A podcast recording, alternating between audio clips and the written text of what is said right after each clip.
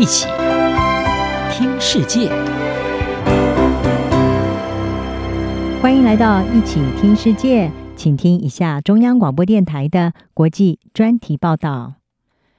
今天的国际专题要为您报道的是：金正恩抛出震撼弹，朝鲜半岛二零二四危机加剧。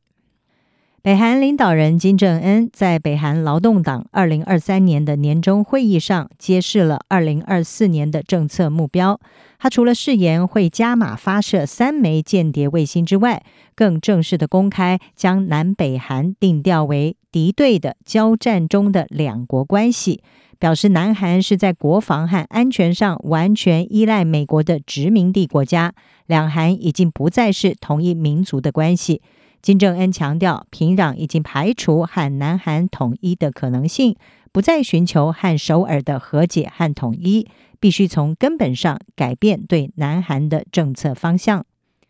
根据美国有线电视新闻网 CNN 的报道，东亚国际关系核心小组的专家胡秋平，他是认为金正恩关于统一的最新言论意义重大。这位北韩领导人近年来已经日益的远离两韩关系。这将标示着朝鲜半岛一个重要的里程碑。未来，南韩政府递出的橄榄枝将会遭到北韩的强烈回绝。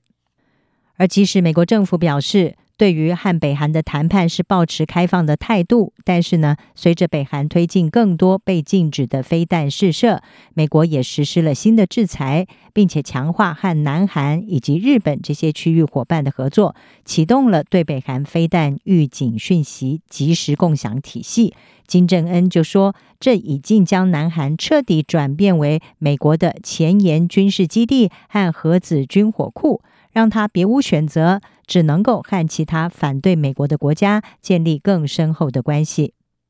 南韩执政的国民力量党回应金正恩的谈话时指出，如果北韩再次采取敌对行动，南韩会使用一切手段和方法强烈回应。不过，南韩总统尹锡悦政府仍然是呼吁平壤能够重返对话，进行和平谈判。而对此，胡秋平认为，如今平壤将会更热衷于和中国还有俄罗斯这些现有的盟友，以及全球一些特定国家建立更进一步的关系。这些国家将会持续的支持北韩的核子扩散，并且扩展金融范围。而美国、南韩和日本则会被排除在外。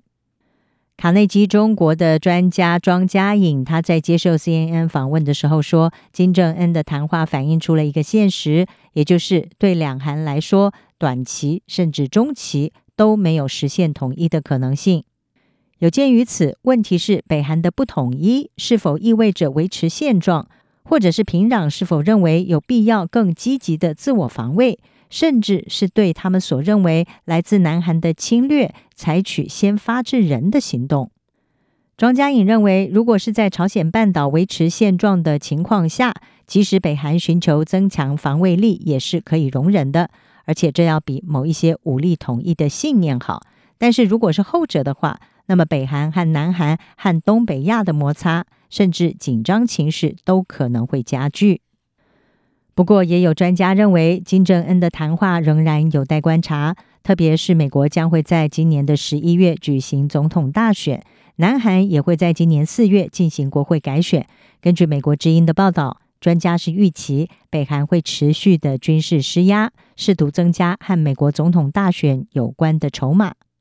首尔梨花女子大学的教授伊斯利，他认为北韩可能正在等待美国大选的结果，来看看他们的挑衅行为会不会给下一届的政府产生什么样的影响。特别是这场选举有可能见到美国前总统川普代表共和党出征，而他在任内曾经和金正恩进行了历史性的会晤。除了成为朝鲜半岛和东亚的未爆弹之外，北韩和俄罗斯越走越近。也引发国际关注。美国智库哈德逊研究所亚太安全事务的主任克罗宁，他是认为平壤和莫斯科的军事合作是俄罗斯总统普亭侵略乌克兰战争一个被低估的推动者。除了提供武器运输，北韩俄罗斯轴心还威胁着亚洲和国际和平。特别是北韩在二零二三年十一月首度成功的发射了侦察卫星，南韩国情院士表示，背后有俄罗斯协助的可能性很大。而美国官员也指出，平壤提供炮弹用来支援俄军对乌克兰的战争，和他们在寻求提高卫星还有核动力潜舰能力的技术有关。克罗宁认为，这可能会开启一种新的、更不祥的战略合作篇章，而这种合作可能会破坏朝鲜半岛和东北亚的安全。除非美国、南韩以及志同道合的伙伴坚决反对他们的恶性，否则呢，世界秩序将会进一步的恶化。不过，虽然金正恩在二零二四年一开始就抛下震撼弹，升高了朝鲜半岛的紧张情势，但是呢，伊斯利认为，北韩与日俱增的武器测试和强硬的言论，或许呢，正中美国下怀。因为北韩的威胁已经促使美国、日本还有南韩加强三方合作，而这种紧密结盟将会为全球的安全奠定基石。以上专题由吴宁康编辑，还请播报。谢谢你的收听。